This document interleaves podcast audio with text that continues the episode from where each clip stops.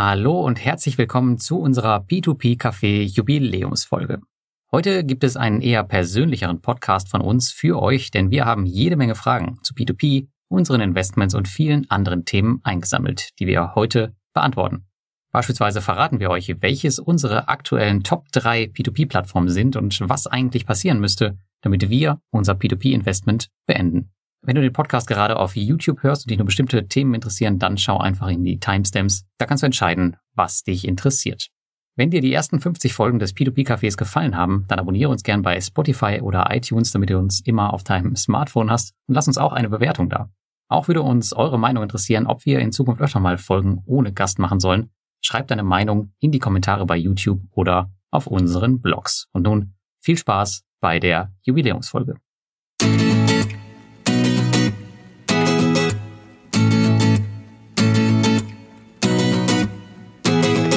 Hallo und herzlich willkommen zu unserer Jubiläumsfolge des P2P Cafés, Folge 50. Und Thomas und ich, wir haben uns heute mal was Besonderes einfallen lassen.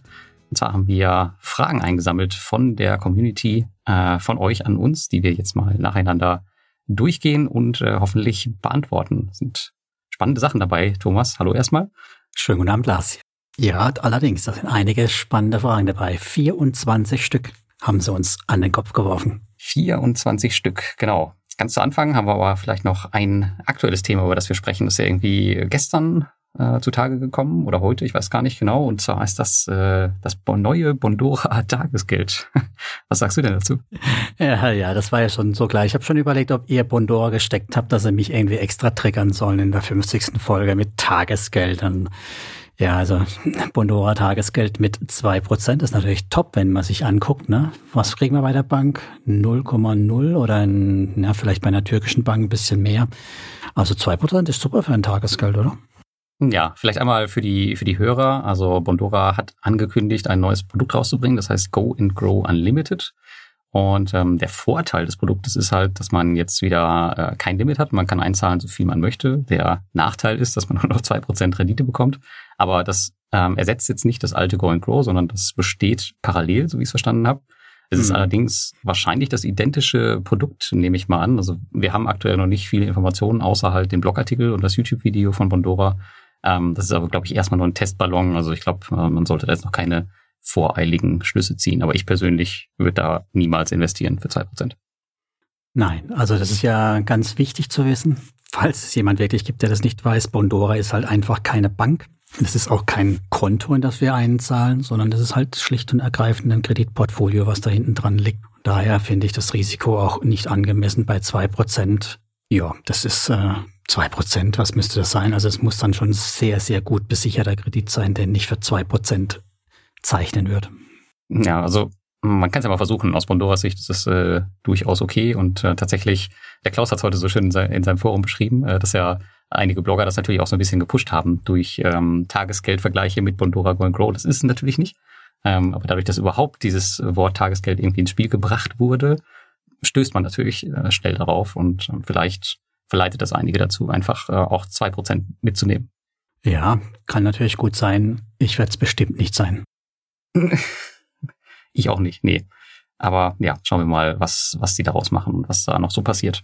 Aber gut, würde ich mal sagen, kommen wir zu unseren Fragen oder haben wir noch was anderes? Du hast uns noch ein paar Daten, glaube ich, mitgebracht, oder? Zu unserem Podcast, die können wir auch mal teilen. Genau, ich habe ja geguckt, wann wir so angefangen haben und es ist tatsächlich schon über drei Jahre her. Wir haben im März 2019 gestartet mit der ersten Folge. Wahnsinn, so lange schon. Ja, dann haben wir auch zwischendurch immer wieder mal live gestreamt. Das haben wir in letzter Zeit etwas weniger gemacht, weil es halt doch auch anstrengender ist und schwieriger ist für unsere Gäste. Manche Gäste haben dann nicht so viel Lust drauf, dann gleich live on air mit der Community sich zu teilen. Daher ist es ein bisschen weniger geworden mit dem Livestream. Mal sehen, ob wir es wieder aufgreifen. Und ich habe natürlich auch rausgesucht, was unsere Top 5 war. Na, da bin ich jetzt mal gespannt, was Sie, also ich kann es mir schon ungefähr denken, aber erzähl mal. Ja, ich habe leider nur das letzte oder über ein Jahr jetzt in der Historie drin, weil wir ja umgezogen sind mit unserem Podcast mal zwischendurch. Aber ich denke, das ist trotzdem relativ repräsentativ. Der Louis hat gewonnen. Die letzte mhm. Louis-Folge ist bei uns auf dem Platz eins mit dem prägnanten Titel Keine Lust mehr auf P2P-Kredite. Na, das passt ja klasse. Die börsennotierten Alternativen waren es, ne? Genau, ja, also die haben ganz gut eingeschlagen. Ich denke, da haben wir in den Fragen ja auch noch ein, zwei von denen mit drin, die dann du nochmal beleuchten darfst, Glas. Okay, ja, gucken wir uns an. Genau. Die Platz zwei ist leider der, die unerfreuliche Folge, die wir gemacht haben wegen dem Krieg in der Ukraine, Krieg in Europa. Was tun wir jetzt mit unserem P2P-Portfolio? War jetzt auch nicht so überraschend, dass sie da hochgekommen ist, aber ja, hätte ich gern vermieden. Ja gut, ist natürlich ein aktuelles Thema, ist klar, dass es äh, viele interessiert. Aber es war auch schön, weil äh, auf der anderen Seite ist es natürlich unser aktuelles Format, der P2P Café Hotshot. Und ähm, ist natürlich schön, dass solche aktuellen Themen dann auch äh, gut ankommen bei der Community, wenn wir darüber sprechen. Genau, haben wir bisher auch relativ wenig gemacht. Haben wir uns ja auch vorgenommen, wer besondere Anlässe rauszuhauen, ja. einen Hotshot. Mal gucken, dass wir es mal wieder öfters auch hinkriegen. Schauen wir mal. Ja, für die Community ist es äh, vielleicht zur Erklärung ist auch immer immer schwer. Also es kommt irgendwas Aktuelles raus und dann müssen wir uns natürlich auch erst synchronisieren. Und bis das passiert ist, sind gefühlt immer schon äh, drei andere Videos oder Podcasts draußen zu dem Thema. Ja. Und dann sagen wir immer, okay, dann macht es irgendwie auch keinen Sinn mehr. Genau. Ja, und es muss halt auch ein Thema sein, was nicht abgebrannt ist sofort. Das, das, wir wollen ja auch keinen Strohfeuer-Content produzieren. Das ist uns immer wichtig bei dem Ganzen hier. Ja, genau. Gut, apropos Strohfeuer, das nächste ist auch kein Strohfeuer, das ist nämlich das Thema Krypto-Lending. Wenn P2P-Kredite, wenn P2P-Kredite langweilen, machen wir jetzt Krypto-Lending. Das war mit dem Tobias, auch eine sehr beliebte Folge. Und danach kommen wir tatsächlich zurück in die Vergangenheit, und zwar die Folge mit dem Christian. Das war die Folge mit Krise vorbei, goldene Zeiten für P2P-Kredite. Mhm. Da sind wir ja. sein ganzes Portfolio durchgegangen, wie er investiert war. Eine ziemlich spannende Folge, fand ich auch. Ja, für alle YouTuber oder YouTube-Zuschauer, das ist der Kommentator Doso. Also wenn ihr ihn mal ähm, bemerkt in den Kommentaren, das ist der Christian aus dem P2P-Café Nummer 33. Genau, wir verlinken die auch in den Show Notes. Könnt ihr euch alle nochmal anhören, wenn ihr sie noch nicht gehört habt. Lohnt sich mhm. trotzdem noch, die alten Folgen zu hören. Ja, und die letzte Folge war natürlich mit unserer liebsten Plaudertasche, dem Richie. Ritchie, da wo man schwer zwischenkommt, ja. Die hat natürlich auch so einen prägnanten Titel wie gestern Lambo, morgen Dacia. Ja, dann den haben wir gut ausgewählt. Das äh, zeigt sich dann in den Aufrufzahlen sehr schön. Vor allem danach ging es ja auch mit den Kryptos richtig runter, ne? Stimmt, ja. Vielleicht hat er es ausgelöst, wer weiß. Richie war schuld. Hat alle ganze verkrault. Ganze Zuhörer sind danach alle raus und dann war es vorbei mit den Kryptos.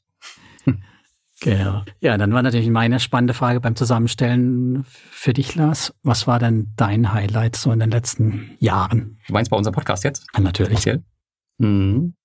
Also ich, ähm, wir haben das ja ganz zu Anfang gestartet, relativ lose, mit einer relativ losen Idee und ich finde eigentlich, was daraus geworden ist, eigentlich ziemlich cool. Also wir haben ja, es ist jetzt so eine Art Community-Format geworden, wo wir oft Gäste auch drin haben, die man einfach nicht kennt. Also natürlich können wir jetzt äh, den, den 20. Blogger irgendwie interviewen, den man schon in sich anderen Podcasts gehört hat. Aber ich finde es halt richtig cool, Gäste zu haben, ähm, die man halt gar nicht kennt und die halt erzählen, ähm, wie halt ihr Portfolio läuft und mit uns diskutieren und auch mal äh, kritische Stimmen natürlich aus der Community. Das ist auch mal sehr, sehr nett. Das ist so auf jeden Fall mein Highlight bei dem Podcast. Deswegen mache ich den auch immer noch sehr, sehr gerne, auch nach drei Jahren.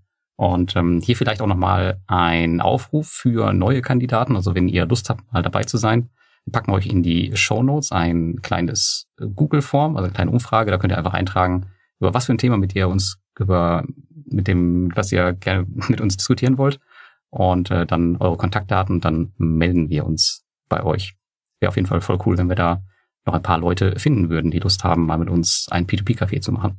Ja, fände ich auch super. Genau, kann ich auch nur unterstreichen. Ich hab, war für mich auch, wo ich drüber nachgedacht habe, für mich klar das Thema die Folgen mit Gästen, die sind immer sehr spannend. In, die können natürlich immer in viele verschiedene Richtungen interessant werden. Wie klappt das mit der Audioqualität? Sind die Gäste noch nervöser als wir? Kriegen wir ein vernünftiges Gespräch hin oder müssen wir neu aufsetzen? Ja, also das ist so für mich auch immer der, der große Knackpunkt am Anfang und ich glaube, so richtig enttäuscht oder so richtig kritisch war es noch nie. Wir haben noch nie weniger wie eine Dreiviertelstunde gehabt. Wir haben eher mehr wie eine Stunde oft. Ja, tatsächlich. Also das äh, zieht sich auch durch den Podcast, dass wir denken, oh Mann, wir haben gar nicht so viel zum Reden und dann sind es dann am Ende doch so viele Minuten, dass wir eventuell kürzen müssen. Und ich weiß gar nicht, äh, Thomas, ob den Zuhörern bewusst ist, wie viel ähm, Zeit und Arbeit du da reinsteckst und dass es sogar noch ein Vorgespräch gibt mit den jeweiligen Kandidaten vorher, was du machst und dich da alleine schon eine Stunde oder manchmal länger sogar mit denen unterhältst. Genau, das mache ich auch. Ich mache immer ein Vorgespräch, damit wir eben genau diesen Technikteil abklopfen und auch die, die Angst und Scheu vor dem Gespräch rauszunehmen, über Inhalte reden, was wollen wir überhaupt bereden, was sind so die Themen, Schwerpunkte. Und das ist ja, na, mittlerweile schaffen wir das in einer halben Stunde, weil früher haben wir als schon das eigentliche Podcastgespräch fast gemacht und das hat ein bisschen dann die Themen aus dem Podcast selber rausgesaugt, aber eine halbe Stunde ist es immer Vorgespräch und ja, Nacharbeiten ist natürlich je nachdem auch nötig. Ich nehme auch schon das ein oder andere ähm, oder Pause raus. Oder den ein oder anderen blöden Witz von mir, der einfach nicht gut ankommen würde. du, du meinst denn über das andere Geschlecht, ja? Kommt das vor? Nein. Nein, nicht. auf keinen Fall. Niemals würde ich das schneiden lassen. Nein, also die Zuhörer müssen verstehen, ich mache diese dummen Witze nicht extra, weil ich mal platzen die aus mir raus und dann merke ich danach, oh Mann, das war echt unpassend. Und dann ähm, nehmen wir die halt raus. Das ist der einzige Grund, warum wir mal live senden. Das wollte ich doch gar nicht verraten, Lars. Ja, das, ja. Live ist das natürlich ein Problem, ja. Genau. Apropos live, das war auch noch eine sehr epische Folge, da wollte ich auch unbedingt dran erinnern, äh, unsere Drei-Stunden-Folge. Die Schuld ist, dass wir heute in Spotify bei 51 stehen und nicht bei 50. Du erinnerst dich? Hm, ja, stimmt. Der Ronald hat's kaputt gemacht mit äh, seiner, mit seinem, mit seinem Krypto, ne, ich will nicht sagen Monolog, aber zumindest hat er sehr viel Wissen verbreitet. Also das waren über drei Stunden und die haben wir dann auf zwei Folgen runtergeschnitten, so dass es überhaupt anhörbar war. Aber Wer da mitgemacht hat und wer da aufgepasst hat in der Folge, der sollte sich heute auch entspannt die Füße hochlegen können. Das war, bevor Ethereum entdeckt wurde, ein klarer Verfechter dafür. Richtig, also er hat ja noch viel, viel früher gekauft, muss man sagen. Er war wirklich von Anfang an dabei. Aber selbst wer nach dieser Folge eingestiegen ist, ich weiß nicht, wo der Ethereum damals stand, aber es war auf jeden Fall noch weit, weit unter 1000 Euro. Ja, ähm, deutlich. Der hat auf jeden Fall heute Glück gehabt, ja. Wahnsinn. Also es lohnt sich nicht nur aus Unterhaltungsgründen uns zuzuhören, sondern manchmal sogar finanziell. Und das, obwohl wir hier natürlich keine Anlageberatung machen, sondern nur von unseren Ideen erzählen. Ganz, ganz wichtig, ja. So, jetzt sind wir schon eine ganze ähm, Zeit am Quatschen. Wollen wir mal zu den Fragen übergehen? Was meinst du? Ah, ja, natürlich. Rein in die Fragen. Nicht, nicht in Erinnerungen schwelgen, also ein bisschen ah. Aktuelles raushauen. Ja, wir haben äh, 25 Fragen eingesammelt und ähm, wir versuchen mal alle durchzugehen, mal gucken, wie lange das dauert, ob wir noch Lust haben. Und wir fangen jetzt mal mit der ersten an. Die sind nach Popularität sortiert. Und die erste ist, was müsste passieren, Thomas, damit wir unser P2P-Investment beenden? Ja, also für mich habe ich erst mal überlegt gehabt, sowas sind so reine harte Faktoren, ne? so noch mehr Insolvenzen, noch mehr Plattformen, die runterrauschen. Oder ist es das Thema Bürokratie? Aber ich glaube, das Hauptthema bei mir wäre vor allem das Langweilen. Also würde es mich dann irgendwie nur noch langweilen. Also würde das Verhältnis von der Rendite nicht mehr in Relation zu einer Aktienrendite stehen und das ganze Thema irgendwie langweilig werden, dann wäre ich, denke ich, schon recht schnell raus aus dem Ganzen, weil das Thema Cashflow ist nicht so unbedingt mein Beuteschema, das weiß ich, kenne ich ja von dir, aber für mich mhm. ist es eher so ein bisschen auch der ja, Zinsjäger, klicken, ausprobieren, da bin ich immer noch damit zu haben. Okay, also muss es für dich äh, immer spannend sein, ja, also das, das darf dich nicht langweilen. Es darf mich nicht, nicht langweilen und die Rendite muss halt mehr als 6,75 Prozent sein. Mm, ja, okay, unter dem wird's natürlich äh, auch hart, ja, hast recht. Ja, bei mir, ähm, ja, wenn es in Summe halt nicht mehr profitabel ist, beziehungsweise ein Level erreicht, wo der Ertrag nicht mehr den, den Aufwand würdigt, weil man muss halt schon äh, eingestehen, natürlich ist das, kann man es passiv machen, aber gerade so die Marktplätze mit den ganzen Auto-Invests, ähm, da habe ich jetzt mit der Zeit dann halt auch irgendwann eingesehen, okay, da muss man auch mal ein bisschen nachschauen, was da so passiert. Und so ganz passiv wird's halt nie. Es gibt so passive Plattformen, wie zum Beispiel ein Go and Grow, da kannst du halt nichts machen von Natur aus, mhm. aber es gibt halt andere Plattformen, die musst du aktiver betreiben. Ähm, aber das muss sich halt am Ende auch lohnen. Und jetzt, ja, Mintos lohnt sich natürlich nicht, nicht wirklich, aber es ist halt immer noch eine der größten Plattformen, aber da kommen wir in der späteren Frage nochmal drauf zu sprechen. Aber unterm Strich, es muss irgendwie profitabel sein. Gutes Stichwort. Die nächste Frage ist von Marco, der fragt nämlich, Bondora Go Grow läuft fast so flüssig als wie Tagesgeld. Und wie schätzen wir das Ausfallrisiko ein, Lars? Tja, also wer meinen Blog kennt, der weiß ja, dass ich da recht viel liegen habe. Und deswegen schätze ich persönlich das Ausfallrisiko recht gering ein. Aber es ist natürlich nicht unmöglich. Aber wenn man in die Vergangenheit zurückschaut, also Bondora ist ja, ja das Unternehmen, ich glaube, neben der Placid Group, die sind auch schon, glaube ich, noch ein bisschen länger sogar dabei als Bondora, ich bin mir gerade nicht sicher. Mhm. Aber daneben ist Bondora einfach ja das, das Unternehmen am Markt, kann man sagen, die alle Krisen bis jetzt durchlaufen haben, mehr oder weniger problemlos, die stabil waren. Ja, und seit es Go and Grow gibt, merkst du ja auch gar nichts mehr. Also bei dem Portfolio Builder oder bei dem Portfolio Builder Pro, da war es noch ein bisschen was anderes. Ja, aber ich glaube, die wissen ziemlich genau, was sie tun. Die haben die größte Datenmenge, auf die sie zurückgreifen können von allen Plattformen. Also ich schätze das Risiko bei Bondora nach wie vor relativ gering ein. Aber wie gesagt, es ist halt nicht unmöglich, dass wir uns auch mal von der Plattform irgendwann verabschieden müssen. In vielleicht ein paar Jahrzehnten oder früher. Wer weiß das schon. Ja, ich kann ja nur eins sagen, Marco. Hör dir die Folge mit Martin an, weil mit Martin haben wir genau das diskutiert. Das ist ja der Spezialist für das Rating von Kreditgebern. Und ich sage noch was dazu. Ich halte es für so sicher wie eine ägyptische Staatsanleihe. okay, ja, gut. Aber hier muss man natürlich auch noch, also bei mir fließen da natürlich auch noch so ein paar weiche Faktoren ein, wie ich äh, habe das Team schon zigmal getroffen oder so und ich habe zu vielen äh, Kontakt, nicht täglich, aber äh, zumindest weiß ich vielleicht ein bisschen besser, was da so passiert und deswegen habe ich ja wahrscheinlich auch so ein bisschen mehr da investiert. Also ich, ich halte es nicht für eine ägyptische Staatsanleihe. Die nimmst du die Ja. Sehr schön. Aber klar, wenn man nur auf die harten Zahlen guckt, dann äh, muss man sich an irgendwas halten und dann passt es natürlich schon. Aber es gibt halt mehr als nur das, wollte ich damit sagen. Ja, gut, nächste Frage. Ähm, was ist euer Lieblings-Nicht-Finanzhobby? Ich muss erst mal überlegen, weil ich verstehe die Frage gar nicht. Sehr schöne Antwort, Lars. Ich habe tatsächlich ein bisschen was gegraben. Also bei mir ist es Wandern oder heute, heute wird man ja Hiking sagen dazu. Mhm. Brot backen und kochen. Brot backen? Mhm. Ich backe relativ häufig Brot einmal die Woche. Das ist echt gut zum Runterkommen. Ja, okay, also allgemein kochen dann. Ja, also es muss ja nicht nur Brotbacken sein, oder ist Brot ja, deine, deine absolute Spezialität? Brot ist schon, schon was anderes. So ein Sauerteigbrot und so, lange Teigführung über Nacht und bei Hefe. Mh, ist schon nochmal ein Unterschied. Ich mache, ich pack mal einen Link rein, dann könnt ihr mal gucken, was Brotbacken heißt. Oder pack doch mal ein Rezept von dir rein, vielleicht. Ja, packe ich einen Rezeptlink rein, genau. Aber was ist deins, Lars? Machst du noch was anderes? Ich weiß, dass du eine Sache machst.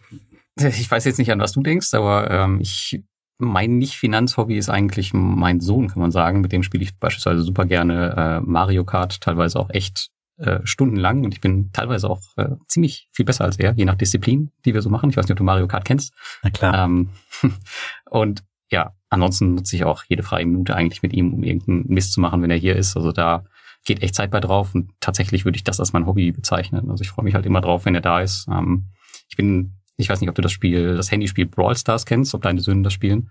Ähm, aber selbst da bin ich halt in einer Gruppe mit ihm, zusammen mit seinen Freunden aus der Grundschule und ähm, mach die alle platt. Also das ist so mein Hobby.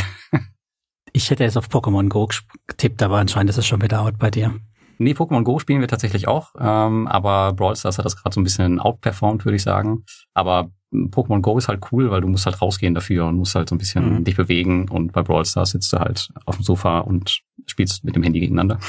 Nee, meiner ist bei Minecraft immer noch unterwegs, obwohl er ja schon 13 ist und Need for Speed hat er noch so eine alte Version ausgegraben, die er richtig cool findet. Oh, Need for Speed, das kenne ich auch noch, das habe ich sogar noch gespielt früher. Mhm. Mann, Mann, Mann, Mann, Mann, lang ist her. Genau, also so sieht unsere Freizeitgestaltung aus. Kind ja, und dann genau. Backen.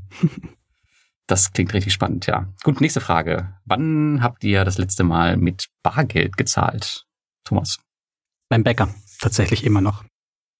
Ja, da geht's jetzt irgendwie nicht so richtig, ne? Ja, mit, mit, vor allem mit Visa, ne? Bei meinem kann ich nur mit EC-Karte bezahlen, da habe ich keine Lust drauf. Ja. Dann kann ich auch Bargeld nehmen. Gibt ja kein Cashback, ne? Das ist tatsächlich, ähm, ja, ein Thema. Super ärgerlich. Und du kriegst ja nicht mal beim Abheben vom, vom Bankautomaten Cashback, ne? Nee, nee, ist auch, äh, ich versuche dann immer, dass meine Frau mehr die Bargeschichten macht und ich sage dann immer, ich kaufe viel mehr als so ein, ne? aber sie findet es irgendwie nicht so prall, wenn dann wegen jedem Cent ich dann, ah, zahl du. hm. Aber gut, ja, da müssen wir halt durch. Also hier bei uns im Ort, da gibt's äh, echt nicht so viel, würde ich mal sagen, wo man tatsächlich bar bezahlen müsste. Aber ich war tatsächlich auf der, vor ein oder zwei Monaten war ich auf der Kartbahn hier bei uns in der Nähe Mhm. Und da musste ich mit Bargeld bezahlen, da musste ich extra Geld abheben. Ui, das ist ungewöhnlich. Aber ansonsten, aber ansonsten kann ich überall mit Karte zahlen. Aber leider habe ich beispielsweise den Friseur, da kann ich nur mit Girokarte bezahlen. Das ist auch schon super nervig, weil das ist der einzigste Laden, wo ich noch eine Girokarte brauche. Stimmt, das war bei meinem auch, ja. Ich erinnere mich. Ja, aber ansonsten Bargeld ist echt ganz, ganz selten. Das ist eher im Ausland, wenn du irgendwo in Asien unterwegs bist oder so, da brauche ich ständig Bargeld, aber hier in Deutschland eigentlich. Sogar in dem Lieblingscafé, wo ich hingehe, mittlerweile so einen Kaffee trinken kann man hier mit entspannt Visa-Karte bezahlen. Klappt hm. gut. Fällt mal gut. Aber lass uns mal wieder zurück zu harten Themen kommen. Die nächste Frage war, wie sieht eure Portfoliostruktur aus, Lars? Ja, meine kann man ja nachlesen auf dem Blog. Es gibt ja äh, in meinem Über mich-Ding gibt es, in dem, in dem kleinen Slider gibt es ja einen Button, der heißt mein restliches Portfolio und da ist es relativ gut aufgezeigt. Also wer da reinschauen möchte, aber jetzt für die Zuhörer, also ich habe ähm, circa 65 Prozent meines Geldes am Aktienmarkt. Ähm, P2P-Kredite sind circa 15 Prozent. Kryptowährungen sollten planmäßig eigentlich 10 Prozent sein, sind aber aktuell deutlich mehr und Cash soll planmäßig 10 Prozent sein. Aber da bin ich gerade sehr, sehr weit drunter. Also die Kryptowährungen haben gerade ein bisschen höheren Anteil. Bei den P2P-Krediten liege ich so auf Kurs, da bin ich glaube ich bei 14 noch was. Und ähm, ja, Aktienmarkt sieht auch ganz gut aus, aber da könnte auf jeden Fall noch ein bisschen mehr gehen. So ungefähr. Und bei dir? Ja, also von meinem Risikoanteil, das sind tatsächlich 70 Prozent in Sammelanlagen, überwiegend ETFs. Einen ganzen Strauß voll habe ich da über die Jahrzehnte eingesammelt. Ich habe 16 Prozent Aktienanteil. Das ist, gibt's wenige große und viele, viele, viele kleine Anteile. Ich habe nur noch 8 Prozent P2P und erst 3 Prozent Kryptos und ein bisschen Crowdfunding noch. Hm, aber nur noch 8% P2P, das ist natürlich ein bisschen wenig für P2P-Blogger, oder? Ja, ja, das ist ganz schön runtergegangen. Das war halt Nachkaufen, hier noch was und vor allem auch, weil die anderen Sachen drumherum halt sich doch besser entwickelt haben als erwartet. Mit anderen Sachen drumherum meinst du ähm, die Kryptos, nehme ich an, oder? Die, vor allem die Kryptos, aber auch die Aktien an sich. Also ich habe halt äh, mehr in Aktien und ETFs und Kryptos gesteckt als in einen P2P-Anteil. Ne? Also ein P2P-Anteil mal da 30 Euro, mal dort 30 Euro. Mhm. Und die Sparpläne waren halt dann doch noch mal ein bisschen größer in Summe. Ja. Planst du das wieder zu ändern oder bist du happy mit diesem Level mit 8%?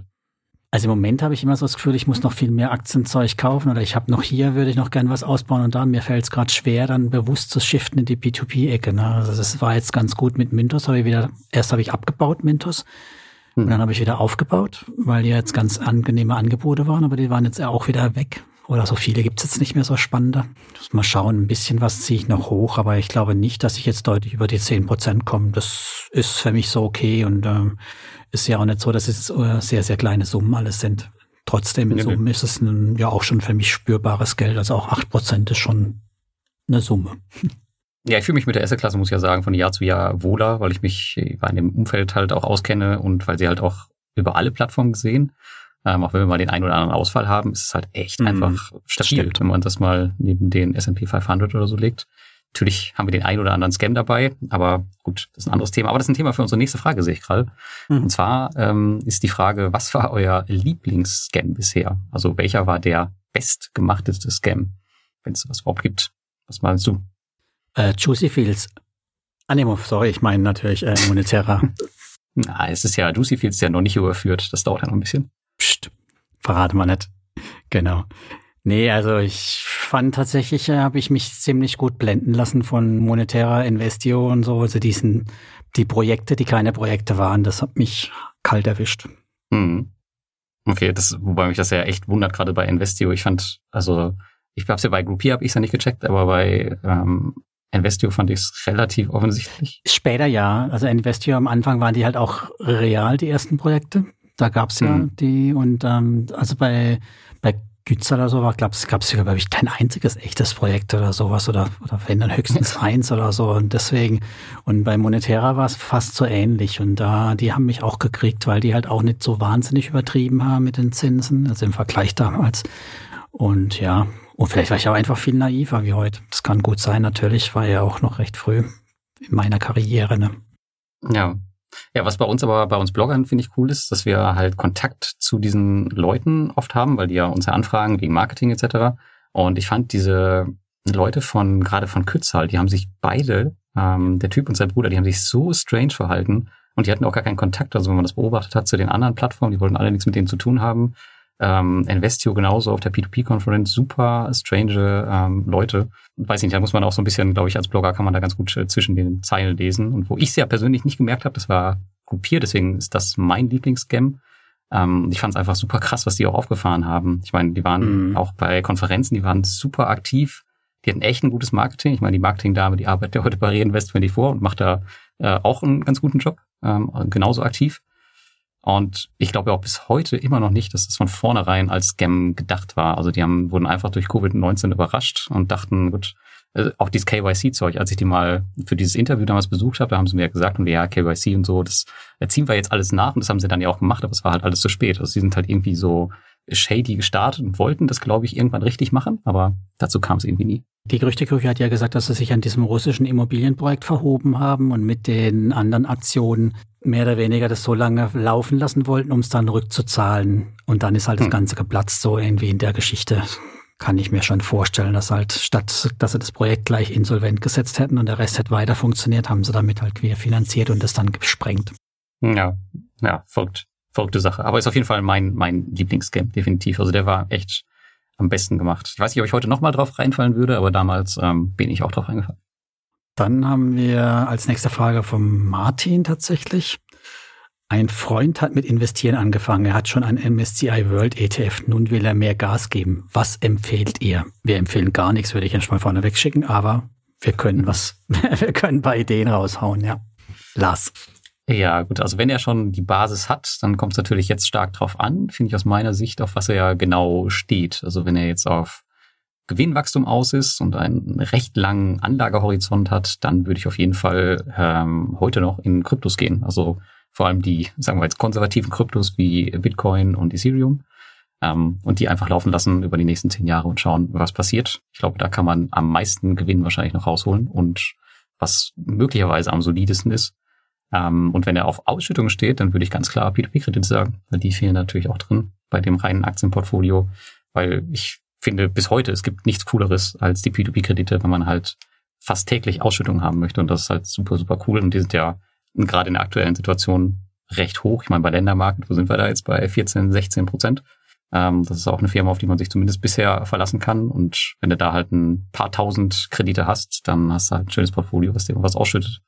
Aber mhm. da kommt es halt immer drauf an, naja, was für ein Typ bist du? Willst du halt mehr das Gewinnwachstum haben? Da sind P2Ps natürlich nicht das Richtige. Ähm, aber wenn du auf Ausschüttung aus bist, dann ist das vielleicht eine coole Alternative zu seinem Aktienportfolio.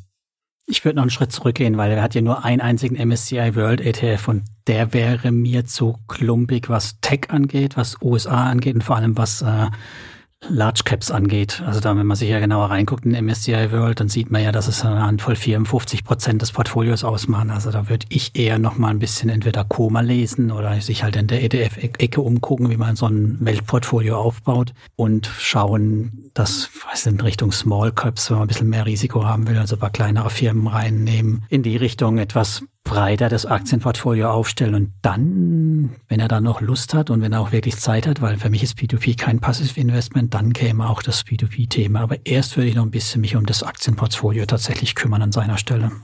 Ja, weil den meisten Leuten passt das ja ganz gut mit dem MSCI World, da jetzt noch ähm, irgendwie großartig zu verbessern. Da wollen viele Leute auch gar nicht dran gehen. Ja, ja, das wäre ja auch ähm, meine Idee oder wie ich das vorangehen würde, nicht was er machen soll. Ja, ja, stimmt. Vergiss es. Ja, wir haben eine Frage ausgelassen, Lars. Mensch, es war eine, nur, nur eine für dich war das, deswegen machen wir die ganz schnell. Okay. Lars, mal ehrlich, wirst du von Mintos gesponsert? So leidensfähig kann doch niemand sein. ja, also ähm, nee, ich wurde tatsächlich noch nie von Mintos gesponsert. Ganz im Gegenteil, habe ich eigentlich noch nie so eine super tolle Beziehung zu denen gehabt, weil die äh, immer recht schwierig waren, waren, fand ich in der Zusammenarbeit. Und so schlimm ist es auch nicht. Also ich bin ja jetzt mit meinem Portfolio nicht im Minus, wie man ja gesehen hat im letzten Artikel und sehe das Ganze auch mehr so ein bisschen als Challenge. Aber was mich halt wirklich annervt, ist, dass ich das, äh, das Portfolio an sich noch nicht unter Kontrolle habe. Und deswegen mache ich da halt einfach weiter, weil irgendwie muss es ja möglich sein, mit dieser verdammten Plattform wirklich Geld zu verdienen, langfristig. Und ja, aber ich verdiene absolut nichts mehr durch Mintos, ähm, weder als Investor, kann man sagen, ähm, noch als Publisher. Also von daher, nein, ich bin nicht gesponsert. Aber ja, ich bin leidensfähig. Sehen wir doch alle. Tatsächlich, mein Portfolio ist gar nicht so schlecht. Also ich habe keinen Minus unterm Strich. Ich habe mehr Zinsen bisher rausbekommen. Also, naja, auf dem Papier stehen, als Abschreibungen, die da anstehen. Daher kann ich gar nicht so arg meckern. Ja, nö, also ich bin ja auch noch 1000 Euro, glaube ich, im Plus. Also ich habe, glaube ich, 5000 Euro Zinsen kassiert jetzt um den Dreh und also. 4000 Euro sind in der Rückforderung. Äh, und das geht ja noch runter. Also gehe ich jetzt mal von aus über die Jahre. Ist halt die Frage, wo die Uhr dann stehen bleibt, aber ich denke mal, das wird sich, ähm, wenn da jetzt keine Katastrophen passieren, dann irgendwann ausgehen. Aber es ist halt, ein, naja, muss halt nur ein bisschen geduldig sein. Es ist halt bei einer Rückholung einfach so. Mhm. Gut. Nächste Frage. Dann nächste Frage. Was ist eure Fire Number und warum? Könnt ihr natürlich auch hypothetisch beantworten, ohne auf Bezug, ohne Bezug auf euren aktuellen Portfoliowert zu nehmen. Ja, Was ist deine Fire Number? Keine Ahnung, da habe ich mir noch nie Gedanken dazu gemacht zu dem Thema. Ich habe ein bisschen mal überlegt gehabt, wie von wegen, für was brauche ich denn die Rücklagen? Und für mich ist das Thema, wie es so schön heißt, Fuck You Money. Und auch ein Stück, naja, vielleicht habe ich echt keinen Bock mehr mit 60 noch den Job zu machen und dann wäre es schön, wenn ich einfach hinschmeißen kann und warten kann, bis es dann mal noch ein bisschen Rente oben drauf gibt. Von daher eine Zahl, weiß nicht, eine Million, was auch immer.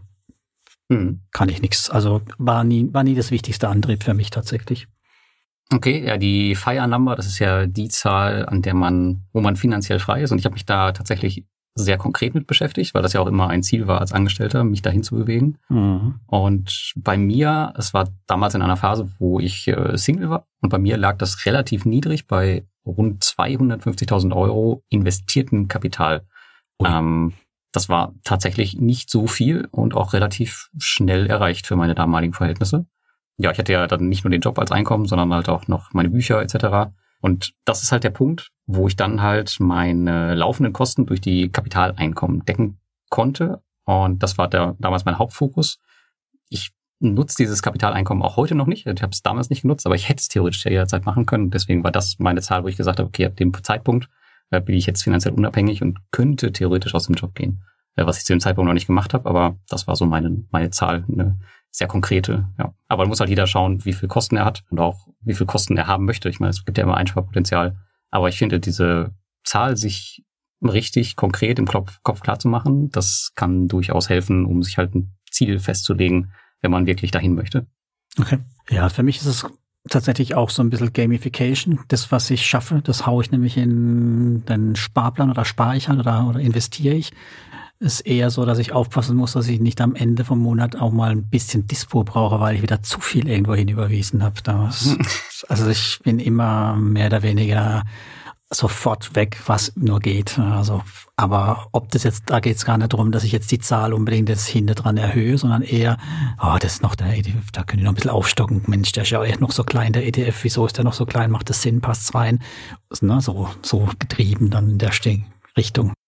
Pleite durch Investments. Ja, ich habe übrigens heute ähm, einen Wertpapierkredit äh, beantragt tatsächlich, beziehungsweise ich habe den, ich habe dir schon die Zusage bekommen. Ähm, das nur durch zu zu äh, Pleite oh durch Investments.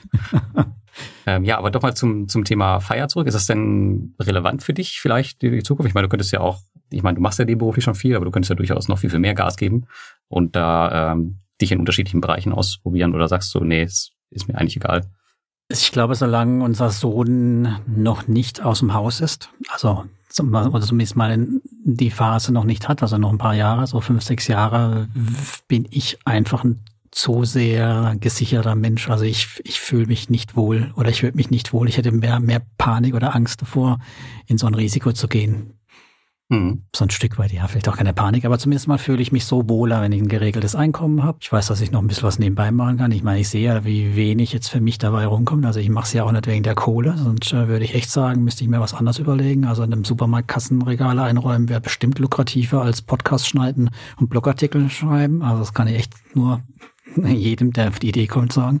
Oder er muss es halt anders machen, mehr an der Werbenummer rühren. So, also von daher mh, hm, irgendwie ist es noch kein Thema, aber ich habe natürlich schon im Hinterkopf, dass ich sage, ja, ich will vielleicht irgendwie dann mit im 60 oder so oder vielleicht auch früher schon sagen, ja, ich will reduzieren wird eh gehen, also reduzieren wäre gar kein Thema, das Geld wird mir reichen, locker, aber halt auch vielleicht, ich will dann wie du sagst, was ganz anderes machen und mich was ganz anderem ausprobieren. Das Bloggen und das Podcasten oder vor allem das nur das Bloggen, ich glaube, das wäre für mich nicht ausreichend, damit ich mich jetzt da wohlfühlen würde. Den ganzen Tag daheim hocken und irgendwie einen Bericht schreiben und abends live stellen, das wird mir, denke ich, nicht reichen.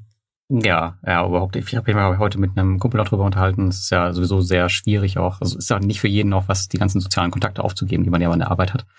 Ähm, und wenn man dann halt zu Hause für sich hat. Also in der Arbeit bin ich allein im Riesenbüro, aber ja, ist trotzdem nochmal was anderes. Du hast halt trotzdem Kontakt mit anderen und so und bist halt immer im Netz drin, ja. Ja, auch ein Punkt, klar. Gut, aber kommen wir zur nächsten Frage. Hast du noch eine? Ich habe eine. Was war der schlechteste Finanzpodcast, den du je gehört hast? Oh ja, das, jetzt mache, möchte ich mich natürlich nicht unbeliebt machen bei irgendwelchen äh, Kollegen. aber es, ich, ich nenne jetzt keinen Namen, aber es gibt hier einen, einen Podcast, ähm, nicht weit weg von, von dem, was wir machen. Und äh, der Herr hatte in seinen ersten Podcast die Intro-Musik so laut, dass die wirklich so drei Minuten in das Interview reinging und dass man eigentlich den Interviewpartner überhaupt gar nicht verstanden hat. Und das ist so krass nervig und das hat er einfach, weiß ich nicht, 10, 15 Folgen nicht bemerkt. Ich weiß gar nicht, ob er es heute rausmacht, weil ich höre den Podcast jetzt nicht so, nie, nicht so oft, aber ja, das war auf jeden Fall ähm, mit einer der schlechtesten Podcasts, die ich gehört habe. Obwohl das Thema eigentlich sehr, sehr spannend ist. Ja, aber ich nenne jetzt keine Namen. okay. Ja, was hast du? Hast du noch, äh, möchtest du einen konkreten nennen oder willst du dich auch nicht, äh, willst du die nicht doch, doch, doch, ich nenne, ich nenne ein paar Kunden natürlich. Ich mach, ich, mach, ich habe ja nichts zu verlieren, was ja ich nee. Also ich habe als erstes Kriterium alles, was rauscht, ne? Alles, was rauscht und knarzt, da bin ich gleich raus. Und was auch nicht so meine Podcasts sind, sind so diese, ich habe es genannt, Finanzpornografie, Blättchen-Podcasts, sowas wie alles auf Aktien oder AAA. Also dieses mhm. ganz kurzlaufende Zeug, das ist irgendwie, ja, es ist manchmal so aus Unterhaltungszwecken beim Geschirrspülen ganz nett, aber so wirklich einen Mehrwert oder was rauszuziehen, habe ich da noch nie.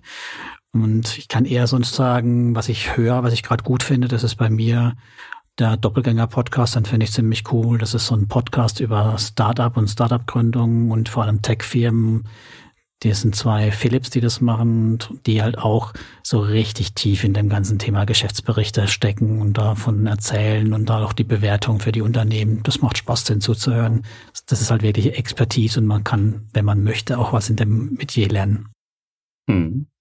Okay, ja, das war schon sehr, sehr konkrete äh, Anregung. Gut, gehen wir zur nächsten Frage über. Die nächste Frage ist sehr, sehr cool. Und zwar hat da jemand gefragt, ähm, was seht ihr kritisch am jeweils anderen und wovor habt ihr größten Respekt? Die Frage wurde übrigens anonym gestellt. Feigling. Jetzt bin ich gespannt.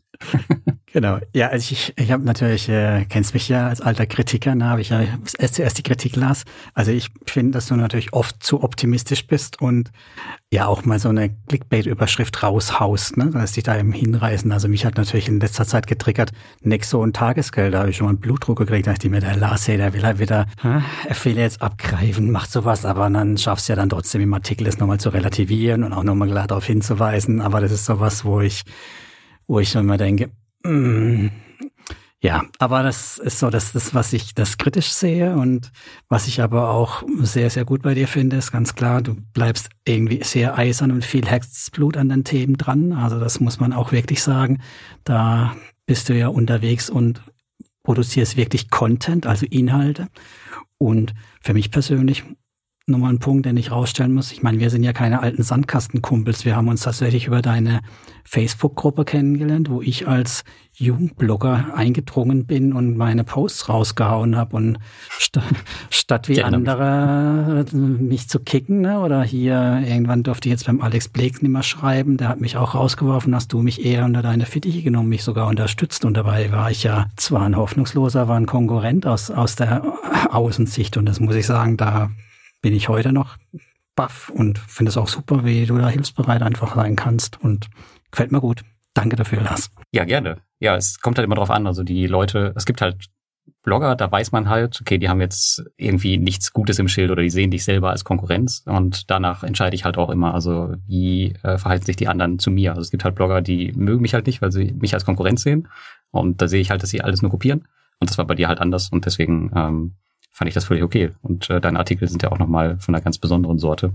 Und übrigens, das mit Nexo, das ist lustig, dass du das sagst, weil ähm, tatsächlich im Podcast, den ich jetzt mit Kolja aufgenommen habe, hab, selbst der hat mich darauf angesprochen, dass es ein bisschen too much war. Und wenn der das schon sagt, dann habe ich gedacht, okay, das ist vielleicht tatsächlich ein bisschen übertrieben.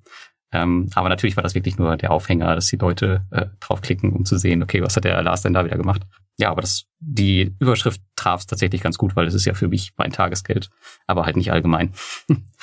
Gut, jetzt kommen wir zu dir. Mm, also auch bei dir das Negative zuerst. Also ich finde, also wenn ich jetzt auf deine Seite schaue, du bist natürlich immer extrem kleinteilig unterwegs. Du hast jetzt, glaube ich, 40 Plattformen oder so da gelistet. Und das wäre mir persönlich echt immer viel zu viel Mikromanagement. Auf der anderen Seite bist du ja auch immer super skeptisch und negativ gegenüber die Plattform, aber trotzdem hast du halt deutlich mehr Scams mitgenommen als ich.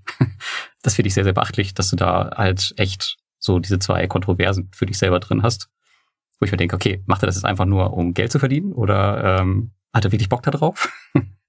Das, die Hoffnung stirbt zuletzt bei mir. Ich bin ja, ich bin ja gar nicht so der Pessimist eigentlich. Im Endeffekt bin ich ja so ein gut, gut Mensch, würden manche sagen, ne? im negativen Konnotation.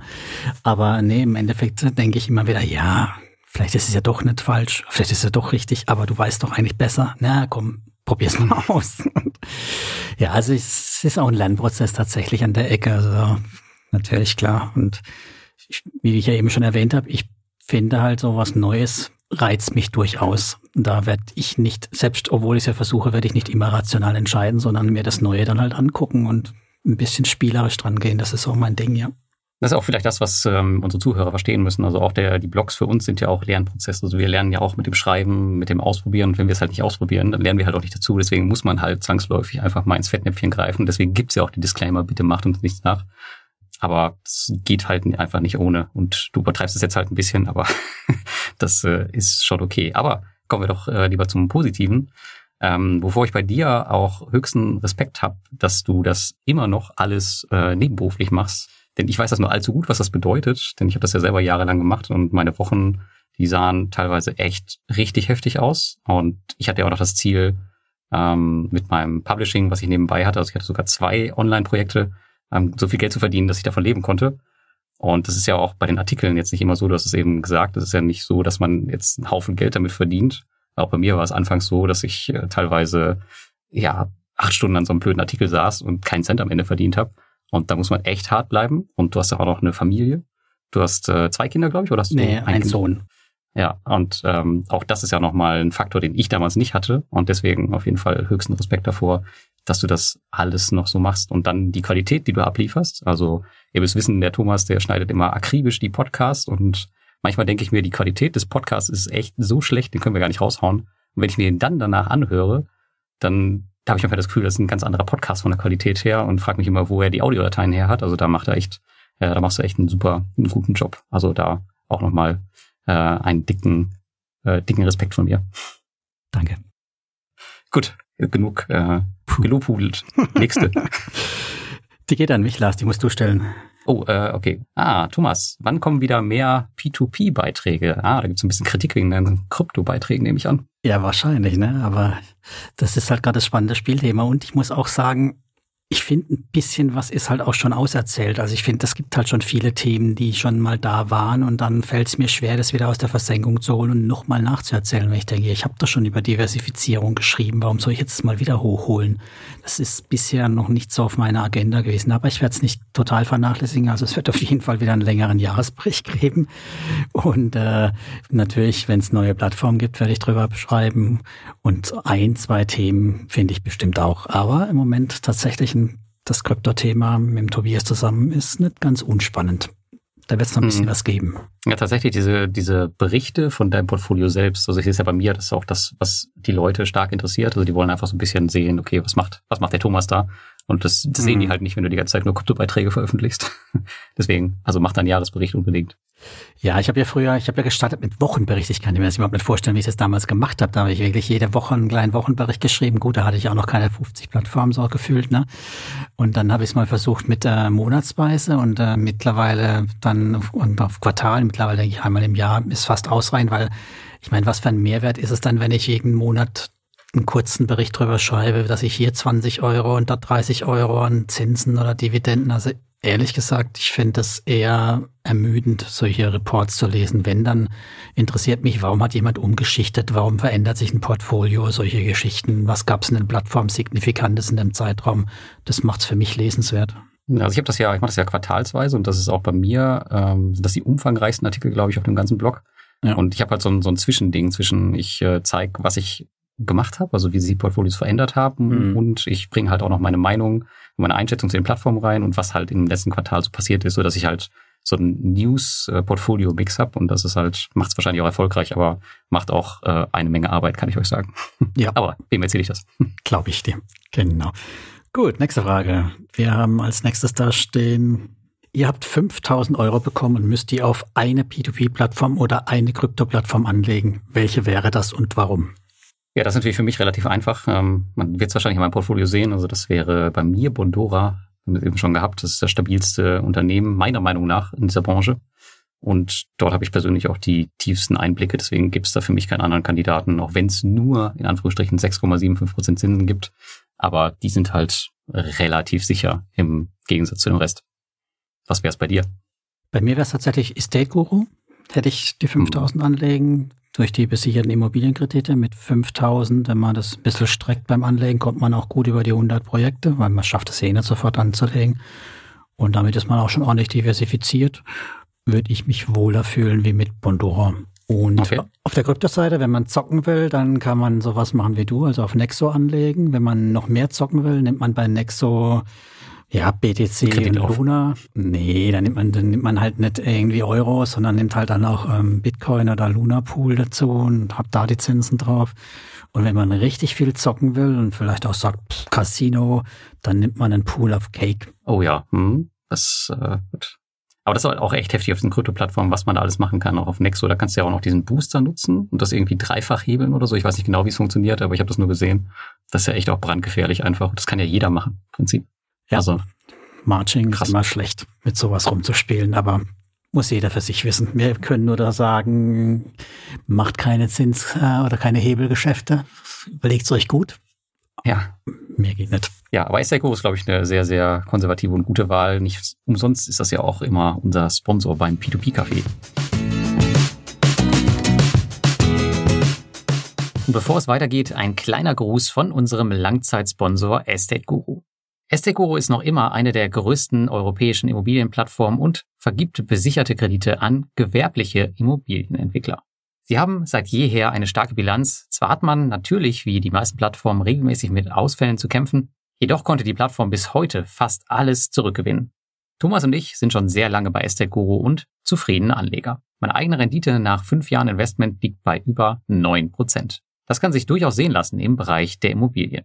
Möchtest du Estate mal ausprobieren, findest du in den Show Notes einen Link für 0,5% Cashback nach 90 Tagen. Gut. Nächste Frage. Hm, haben Finanzblogger bzw. YouTuber eigentlich Groupies oder Groupie-Anfragen? Telegram-Bots zählen nicht dazu, Thomas. Schade, deine Groupies genau auf. die habe ich. Die habe ich in letzter Zeit vermehrt. Ich weiß gar nicht, wie man die loswerden kann. Ich glaube, da gibt es keine Möglichkeit, dass mich eine, eine Lena oder eine Susi oder sonst jemand anschreibt und was will. Nee, ich habe keine Groupies, sondern tatsächlich mal sehen. Auf die auf der Invest wollen wir uns ja treffen. Mal gucken, ob da jemand auch mal mich anspricht, nicht nur dich, Lars.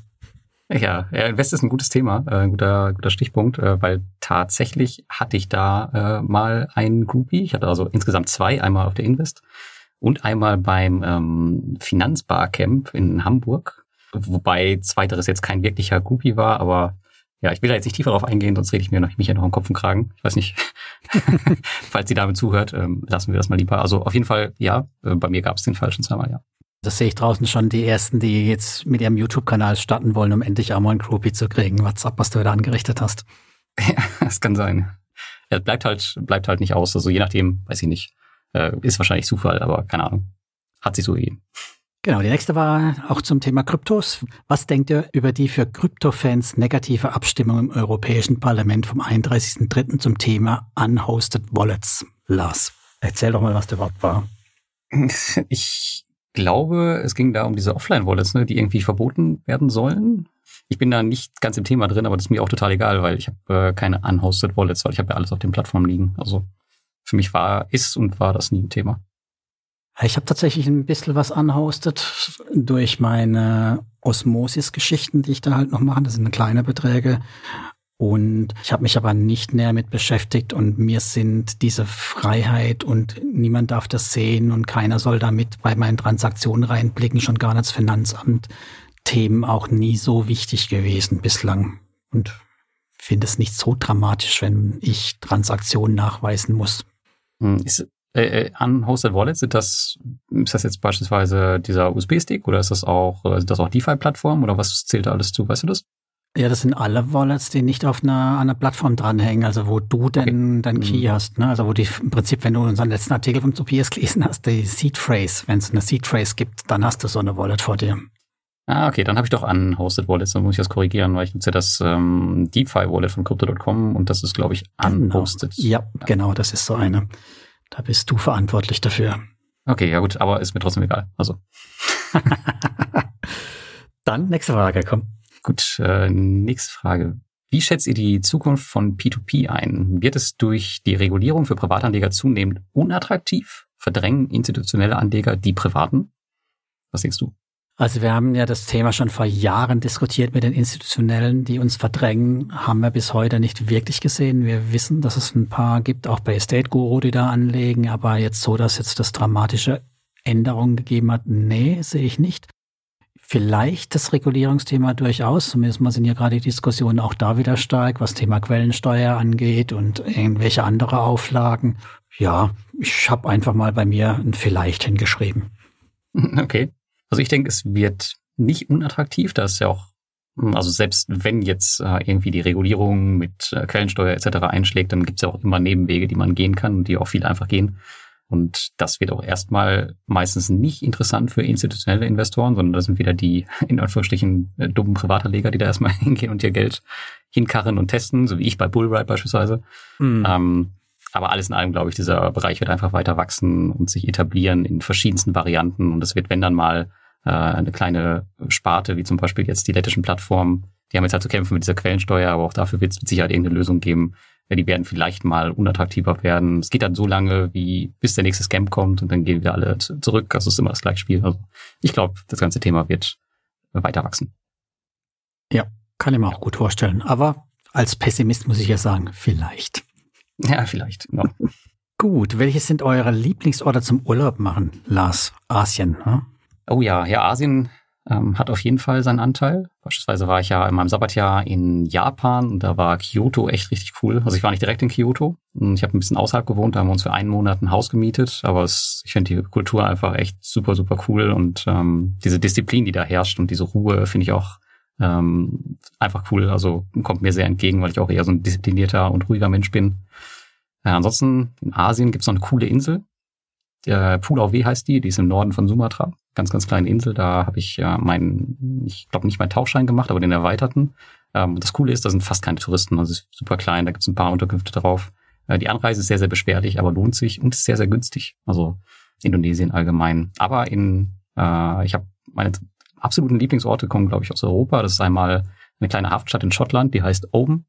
Äh, da war ich schon etliche Male, also echt ein, wie aus dem Bilderbuch, wenn da Sonnenuntergang ist mit den äh, mit der Küste davor und den Inseln, super cool. Und es gibt noch eine kleine Insel in Norwegen, die heißt Kvaloja. Die ist äh, im Norden, ganz im Norden, äh, links neben Tromsø. Tromsø liegt ja auch schon auf so einer kleinen Insel. Und daneben ist nochmal eine kleine Insel. Und da waren wir zweimal Silvester und das ist auch echt super, super cool mit äh, Nordlichtgarantie. Aber deutlich teurer als Indonesien natürlich. Ja, das sind so meine Favoriten, glaube ich. Es gibt noch viel, viel mehr, aber es wird jetzt in die Länge ziehen. Sehr schön. Ja, ich bin ja eher so der Spießer-Typ, wobei Schottland steht auch auf unserer Wunschreiseliste drauf. Da wollen wir nächsten Jahr, vermutlich nächstes Jahr tatsächlich auch hin. Aber Unbedingt. sonst, äh, ja, ich war auch schon früher, als ich noch jung war, war ich auch länger in Schottland. Super, schön, gefällt mir auch sehr gut. Aber so in den letzten Jahren war es eher in Richtung Italien oder was ich auch sehr ähm, genieße, kommt wieder zu meinem Hobby zurück, Wandern im Allgäu. Hm, gut, wobei du das natürlich überall machen kannst. Also ist jetzt nur, ja, oder findest du das Allgäu die, besonders? Die Alpen, die Alpen sind schon, die mhm. Alpen sind schon nochmal was ganz anderes und das macht schon, das ist einfach sehr schnell ein gutes Urlaubsgefühl. Mhm. Fällt mal gut, ja. Super spießig, aber gut. Gut, auch das kannst du natürlich super in Schottland machen. Da gibt's ja diesen berühmten West Highland Way, heißt er, glaube ich. Ich bin ihn noch nicht ja. gelaufen, aber ja. ich möchte ihn unbedingt mal laufen. Ähm, der soll auch sehr, sehr cool sein. Ja, ein Stück bin ich gelaufen, aber nicht jetzt, also nur so ein Stück, in, weil wir einen Tag halt dort verbracht haben in der Nähe, sind wir ein bisschen rumgelaufen auf die, in dieser Ecke und auch um, um, direkt an so einem Loch mal übernachtet mit dem Zelt und so. Das ist schon super toll dort, ja. Bis auf, ah, die, okay. bis auf die Mitchis. Ja, das ist, da musst du es halt im Winter machen, aber im Winter hast du halt scheiß Wetter, aber dafür hast du halt keine Mücken. Also es, ja, okay. musst du halt aussuchen. Entweder scheiß Wetter oder Mücken. Gut, nächste Frage. Gut, ähm, Hypothese. Ihr verdient 100 Millionen Euro mit eurem mit euren Investments? Was macht ihr mit dem Geld? Spenden, an Freunde, Familie verschenken, verjubeln oder alles investieren? Das sind Themen, über die habe ich mir noch nie Gedanken gemacht, aber ich glaube, ich würde eine Stiftung gründen wollen mit dem ganzen Geld. Um Steuern zu sparen? Nee, um damit dann in der Stiftung das zu investieren und aus der Rendite raus, was rausfällt, das dann zu spenden tatsächlich oder halt für gute, für Projekte einzusetzen, die ich für sinnvoll erachte. Mhm. Also ich glaube nicht, dass ich damit irgendwie Freunde oder Familie beglücken würde. Vielleicht, ah, vielleicht würde ich die anstellen, dass die halt sozusagen eine Grundsicherung haben. Aber also mein Sohn sollte auf keinen Fall so viel Geld in die Hand kriegen, dass er denkt, er muss nie was machen damit. Also er muss nichts leisten, ne? er muss nichts tun, sondern er hat ja ausgesorgt. Das halte ich für gefährlich. Hm. Ja, ich würde, glaube ich, ähm, auch meine die wichtigsten Teile meiner Familie absichern, aber auch wahrscheinlich eher so, dass sie es nicht wissen, gerade mein Sohn ja gut, für den habe ich natürlich Ethereum gekauft, daher ist das schon der Fall bei ihm, sehr, sehr früh. er weiß es nur nicht, aber, aber das ist auf jeden Fall wäre ein Punkt, was ich damit machen würde. Und den Rest würde ich tatsächlich auch in coole Projekte stecken, stecken. Und zwar ähm, auch eher in soziale Projekte. Beispielsweise habe ich ja in Uganda mal dieses 22 Stars Projekt unter äh, besucht. Das war ein, mhm. das ist so eine Organisation, die baut Schulen in Uganda und versucht halt, die Leute selbstständig zu machen. Das, weil die können ja alle nicht lesen und sowas. Ähm, deswegen schickt die Leute halt in der Schule und die Schule, um halt von den ganzen westlichen Spenden unabhängig zu werden. Und solche Projekte finde ich ganz, ganz cool. Ähm, sowas würde ich unterstützen, aber wichtig wäre mir oder ist mir immer bei Spenden, so wie es jetzt in Uganda auch war, dass ich wirklich dabei bin, das Geld da wirklich hinbringe, dass ich das nicht einfach nur sage, okay, hier klick, ähm, Online-Banking, das Geld ist da und ich habe was Tolles getan. Ähm, da, das mag ich überhaupt nicht. Deswegen spende ich eigentlich auch gar nicht, sondern wirklich nur, äh, wenn ich die Projekte wirklich echt unterstützen kann, wenn ich da bin. Und das war auch eine richtig coole Sache und das würde ich auch mal wieder machen. Aber für mich selbst reichen jetzt äh, wenige Millionen aus, da ich jetzt absolut keine materialist, äh, materialistischen Wünsche oder sowas habe. Äh, ja, also ich brauche da kein Geld. Ich würde es tatsächlich größtenteils dann weggeben für solche Projekte. Hast du nicht mal Kiva.org auch unterstützt? Ähm, ja, da habe ich ein kleines Portfolio. Ähm, ich nutze das auch immer, wenn irgendwie, wenn ich Überschüsse habe. Allerdings, weiß ich nicht, finde ich Kiva sehr, sehr umständlich. Teilweise habe ich auch das Gefühl, es gibt mehr Währungsverluste, als es geben sollte. Ich weiß jetzt nicht genau, ob sie nicht sich doch ein bisschen an dem Geld verdienen, äh, bedienen. Äh, will ich mhm. Ihnen jetzt nicht unterstellen, aber das ist so meine Beobachtung, dass mein Portfolio immer weniger wird über die Jahre, obwohl eigentlich noch gar kein Projekt ausgefallen ist. Äh, Finde ich irgendwie äh, strange. Aber das Gute ist, das kannst du wieder rausholen, denn du kannst bei Kiva mit deiner Crypto.com-Karte einzahlen und kriegst dafür sogar Cashback. Also. okay. Es geht jetzt bei Ärzte ohne Grenze, wo ich ab, ab, ab und an mal was rüberschiebe oder UNICEF jetzt nicht. Ne? Das ist eher so klassisches Überweisungsgeschäft. Ja, gut, aber wenn du da natürlich noch Krypto, äh, äh, Krypto-Cashback mit rausholen kannst, dann ist das natürlich nett. Also hm. soll jetzt nicht der Hauptgrund sein, aber man kann es ja mitnehmen. Also ist ja legitim. Gut. So, die nächste Frage geht an dich. Äh, und zwar kommt die von einem, einem Kollegenblogger, und zwar von Philipp, äh, denkst du, Dirk sollte wirklich in Kryptos investieren? ja, das ist ein Insider jetzt natürlich, aber. Ganz böse. Ja, Dirk war auch schon mal Gast hier. Der, Dirk war nämlich unser Filmstar, der hier im Café war. Mit Dirk habe ich ein paar Endzeitfolgen gemacht zu den ganzen Scam-Opfern. Ja, und Dirk hat so ein gutes Händchen für, ja, sagen wir mal, für alles Scanboden. Genau. Und deswegen war das dann ein bisschen Gestichle vom Philipp. Und ja, ich meine, vielleicht sollte man mal den Dirk fragen, was so seine Top-Krypto-Positionen sind. Und die können wir dann als äh, Mahn mal in, in die Shownotes stellen. Ja, ich finde, mit Dirk sollten wir mal wieder eine Folge machen. Ähm, ist ja viel passiert ist in der Zeit und ähm, ich finde, sollten wir mal wieder einladen. Also, falls er hier zuhört, Dirk, äh, eine Einladung, hätte ich mal wieder Lust drauf. Stimmt, können wir mal gucken, wo er heute sein Geld versenkt. Sehr schön. Ja. Gut, Gut, die nächste Frage, nächste Frage war von Marco. Wie steht ihr zum Thema erneuerbare Energien wie Solar, Photovoltaik oder auch Windkraft? Nutzt ihr davon privat etwas, um unabhängig zu werden? Eieiei. Da habe ich überhaupt keine Ahnung von. Ich bin ja passionierter Mieter. Ähm, da habe ich natürlich wenig Einfluss drauf. Klar kann ich mir irgendwie eine Wohnung suchen, ähm, wo das jetzt zum Tragen kommt. Äh, ich finde das Thema super spannend, aber ich weiß natürlich auch, dass der Fokus da immer stärker drauf werden muss, allgemein. Besonders jetzt in der ganzen Ukraine-Situation. Aber ich habe halt jetzt nicht so den, den direkten Draht dazu, dass ich jetzt irgendwie mir irgendwas auf, aufs Dach bauen würde oder so, weil ich halt auch Mieter bin und das mich so mhm. nicht juckt. Genau, ich hätte auch sehr gerne Solar. Ich hatte mal Solar auf dem Dach. Also wir haben mal so eine kleine Ferienhütte gehabt. Da haben wir uns ein bisschen Solar aufs Dach gepackt. Die Menge von dem Strom hat genau gereicht, um unseren Jahresbedarf zu decken. Also in der, nicht in der Hütte, sondern im, in der normalen Wohnung. Das fand ich super. Haben aber nicht mehr die Ferienhütte. Die ist verkauft. Hat sich nicht gelohnt, mit Kind und so da immer hinzufahren. Und jetzt, waren so hoch. Genau, die, die, die Fahrtquote, der, Diesel, der man gebraucht, um dahin zu fahren. Nee, anderes Thema, kann ich gerne irgendwie anders mal erzählen, aber wir schweifen ab. Deswegen, ich im Moment hier, hier auch im Mehrfamilienhaus als Eigentümer, da kann man das vergessen, als Eigen, im Mehrfamilienhaus mit Eigentümerversammlung und, und, und, und. Ansonsten hätte ich sehr gerne Solar mit Erdwärmepumpe. Das kann mein Schwager, das ist total cool, der hat eine Stromrechnung von, er meint nicht einmal 100 Euro im Jahr und die Bude ist das ganze Jahr über gewärmt und gekühlt. Okay, das äh, klingt gut, ja. Ja, und ansonsten habe ich noch eine Idee. Ich investiere oder ich habe einen Teil meines Portfolios umgeschichtet, weniger Emerging Markets hin zu Invesco Global Clean Energy. Nur so. Okay. Kann ich mal in die Shownotes packen, könnt ihr euch angucken. Da versenke ich mein Geld. Ja, ich habe tatsächlich auch ein, äh, ein Energieinvestment, ist auch noch gar nicht so lange her. Ist allerdings eher ein, ein CEF.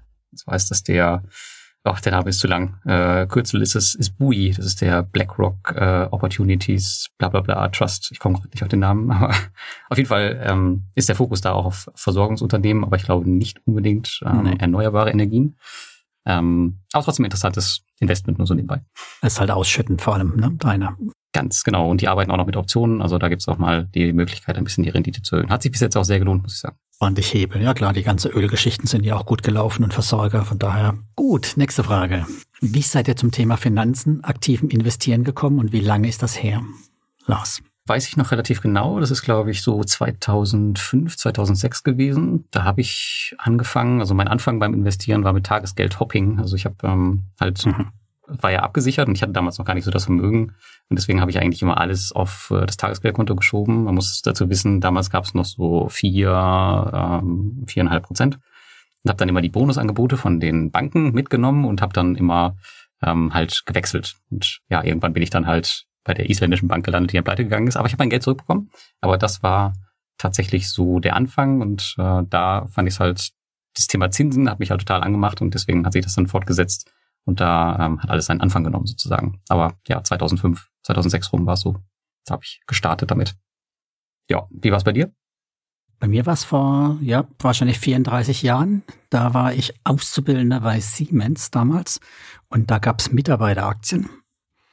Und das habe ich mir von meinem kargen Azubi-Gehalt dann ein paar abgespart und abgeknausert, habe die ersten Aktien dann in mein Portfolio aufgenommen und nach und nach kamen dann solche Sachen wie Fonds dazu. Da war die große Zeit der Fonds. Gab es hier noch die Direktanlagebank in München, wo man investieren konnte. Und dann, ja, so vor 15 Jahren, schätze ich mal, die ersten ETFs. Und so richtig strukturiert und mit äh, mehr Strategie dahinter erst vor ja, vier, fünf Jahren mit Koma und seinen Index-Investitionsgeschichten, ähm, also Index-Investing. Das war so dann mein Aha-Erlebnis, wie man das Ganze halt dann, ja, angehen sollte oder strukturierter angehen sollte, statt irgendwelche Fonds sich zusammen zu kaufen. Und ich habe jetzt eigentlich auch gar keinen echten Fonds mehr, es sind ein paar CEFs, aber das Gros ist bei mir tatsächlich ETFs oder Einzelaktien. Hm. Na gut, bei mir hat sich äh, mit der Zeit sehr, sehr viel getan. Also ich bin halt, ich war, du bist ja schon dann relativ früh zu den, zu den Fonds gekommen. Da war ich noch weit weg mit meinem Tagesgeld. Das ging dann erst äh, später los, nachdem ich damit auf die Fresse gefallen bin. Nee, ich habe alle, also alle möglichen Fonds gehabt, auch am Anfang hier irgendwie Technologiefonds und aber bin ich bin gut durch die Platzen der äh, Dotcom-Blase gekommen. Ich habe da als alter Pessimist, nein, ich habe in einem Dotcom-Unternehmen gearbeitet und dachte mir schon, hm, das ist nicht alles ein bisschen überspoilert und habe da sowas wie Kali und Salz und Look Oil gekauft zu der Zeit. Mhm. Das hat mir ziemlich das Portfolio gerettet am Schluss. Ich habe da sicher auch drauf gelegt, wobei ich habe nichts verkauft, habe es lange laufen lassen. Also unterm Strich habe ich Plus gemacht, ganz klar. Das war ein guter Einstieg. Ja. Okay. Ja. Gut, nächste Frage. Ich glaube, die geht an mich, ne? Genau, Lars. Wann holt Lars sich die Obsidian-Karte von Crypto.com? Ja, also ich aktuell würde ich sagen, das ist noch in weiter Ferne. Also ich würde mal sagen, wenn der CRO das als Einzelposition in meinem Portfolio zulässt, also aktuell äh, würde ich mich mit 350.000 Euro, so viel kostet die Karte, glaube ich, oder? 300.000, 350.000, glaube ich, würde ich mich jetzt, glaube ich, nicht wirklich wohlfühlen, wenn ich das alles CRO hätte. Ähm, aber langfristig wäre es auf jeden Fall eine Option, ja. Also muss ja auch sagen, in diesem CRO ist ja auch sehr viel Fantasie drin. Also wir waren ja schon mal bei deutlich über 80 Cent. Ähm, und heute ist mein Bestand noch größer als damals. Also da kann man relativ schnell hinkommen, würde ich sagen, wenn der Preis vielleicht doch mal über die 1 Euro springen sollte oder vielleicht noch ein bisschen weiter.